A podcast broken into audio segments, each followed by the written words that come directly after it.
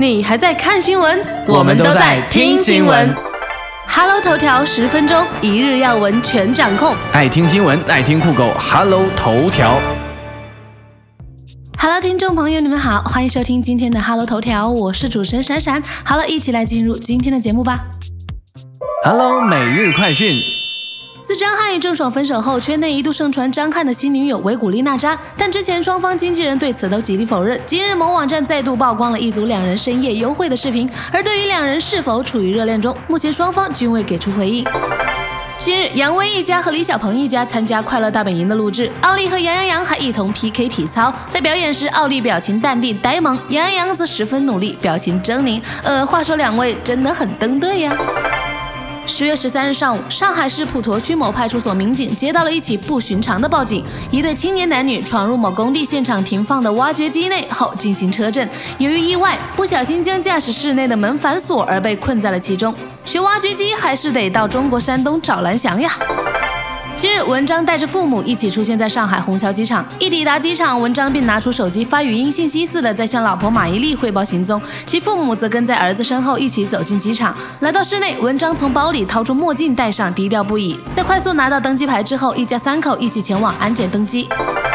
赵薇、黄晓明、佟大为主演的横冲直撞好莱坞美国开机。刚在《亲爱的》挑战过农村妇女李红琴的赵薇，即将挑战另一个极致——性感女郎，并让黄晓明再次神魂颠倒，疯狂追求。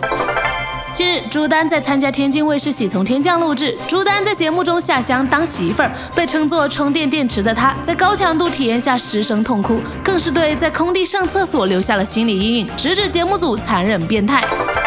据韩国媒体报道，韩国女星张子妍被迫陪睡案件历经反复上诉，高等法院日前推翻以往判决，认定她被迫陪睡，判定社长金承勋赔偿家属两千四百万韩元。近日，有网友拍到安徽蚌埠一中挂出“热烈祝贺我校女婿艾里克·白兹格荣获2014年诺贝尔化学奖”的标语，并且把照片发到了网上。该标语引来无数网民的吐槽，认为蚌埠一中是在给自己贴金。更有网友调侃道：“热烈庆祝我大淮南的邻居蚌埠一中的女婿艾里克·白兹格荣获2014年诺贝尔化学奖。”帝国之子文俊英在炮轰公司克扣薪水后晒个人税单，有网友通过其税单计算出其每个月的工资大概是二十九万韩元，也就是人民币约为一千七百元。此前，文俊英在九月二十一日发推特炮轰老板，称自己及组合成员在收入分配、工作待遇等方面遭遇种种不公，并称要揭开公司更多黑幕。唉，韩国的艺人如果遇上一个不好的老板，真是苦不堪言呐、昨日，玉女演员张婷在台湾一档节目里现身。四十四岁的她保养得宜，俏脸完全没有变。她代理的保养品即将在台贩售。身为最佳代言人的她直呼：“终于要公布我保存十几年的秘密了。”她还跟范冰冰说：“你用了十年之后啊，就无人能敌了。”天哪，是什么保养品？买买买！十月十四日下午，李小冉在微博上晒出自己雷人造型，变身海盗船长，杀马特气质难以掩盖。看见此造型，刘涛也忍不住评论说：“离疯不远了。”网友也纷纷留言道：“别闹，造型师联系方式给我，我和他谈谈人生。”据台湾媒体报道，柯震东涉嫌吸食大麻案近日有新进展，调查报告已经出炉，也透过司法互助向内地警方调阅本案的相关罪证。地检署目前已对柯震东开出传票，今日将传唤他出庭，庭上也进一步决定要将他直接送乐戒，再不起诉或是自费接受戒瘾治疗，换得缓起诉处分。十月十一日，黄奕被曝与黄毅清正式离婚。对此，向华强太太在微博上鼓励黄奕，没想到此举却招来黄奕前夫黄毅清的炮轰。黄毅清不但在微博上暗讽向太下江湖追杀令有黑道背景，更奉劝对方别哗众取宠。有媒体爆料，宋丹丹前夫英达在北京携神秘女子喝咖啡，暗指其出轨。后经了解，该事件为一场乌龙，其实是英达夫妇与朋友夫妇一起去做足底保健，被拍到的男子并不是英达本人。饱受争议的流行歌手 Chris Brown 就埃博拉病毒事件在推特上写道：“我不太清楚，但是我觉得埃博拉传染病和人口控制有关。”据一位知情人士透露，Rihanna 看到他发了这条推特下面的评论时，不禁开始嘲笑他曾经的爱人竟是如此的无知。张钧甯日前被传因婚讯导致错失了两个电影的邀约，她昨天私下哀嚎：“我真的还没有要结婚呐、前男友赵又廷在十一月二十八日的婚礼，张钧甯也受邀参加。她说现在的男朋友很成熟，不会吃醋的。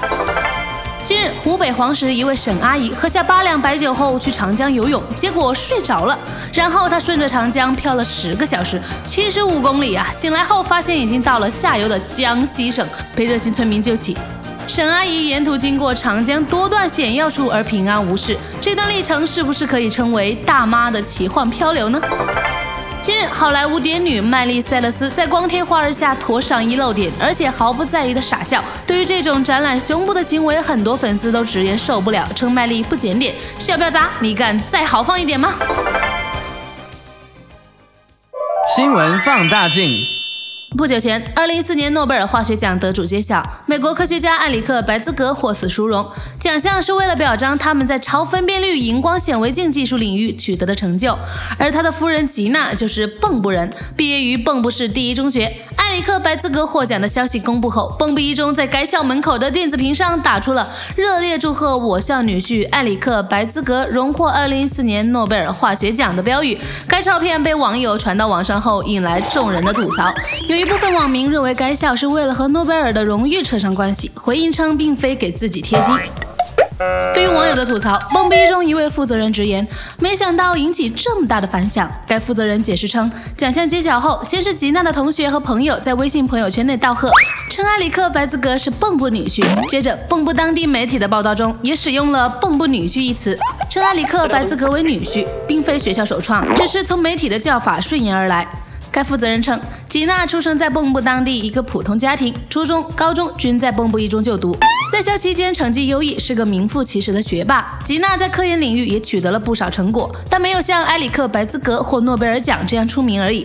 该负责人说，学校本意是想以诺贝尔奖为宣传契机，鼓励学生向吉娜学习，并不是为了和埃里克·白兹格硬拉上关系，给自己脸上贴金。据台湾媒体报道，韩国已故女星张子妍二零零九年上吊自杀，遗书中自曝曾被高层逼迫性招待上百次，对象包括大企业、新闻媒体高层、演艺圈人士。提及每当穿上新衣服时，就是必须跟新男人陪睡的日子，甚至连父母的忌日都还得同时陪睡四个男人，让她饱受侮辱，愤而自杀。张子妍拥有姣好的身材和漂亮的脸蛋，却因此成为了经纪公司的社交筹码。二零零五年开始被强迫陪同客户喝酒、性交易，前前后后陪睡超过百次。有时候若是反抗，就会遭到经纪人毒打教训，让他身心俱疲。在多达五十方、二百三十页的遗书中，清楚载明陪睡地点及陪睡对象的背景，放话道：就算变成鬼也要报复。曾在韩剧《流星花园》中出演一角 爆红的张子妍，却因为冷血的潜规则含恨自尽。她爆料自己陪睡的四年间几乎无法休息，就连父母的忌日都要同时陪睡四个男人上床，让他愤愤痛斥，他们就像是万恶不赦的恶魔。年初时，法院认为证据不足，判定公司社长无罪，引发大众的愤慨。但日前最终判决出炉，法官认为他被迫陪酒，社长需要赔偿两千四百万韩元，约为人民币十四万元。好了，以上就是今天 Hello 头条的全部内容，我们下期节目再见。想要了解节目的最新资讯，了解每日的最新头条，就赶快点击节目的加号按钮来获取我们节目的最新动态吧。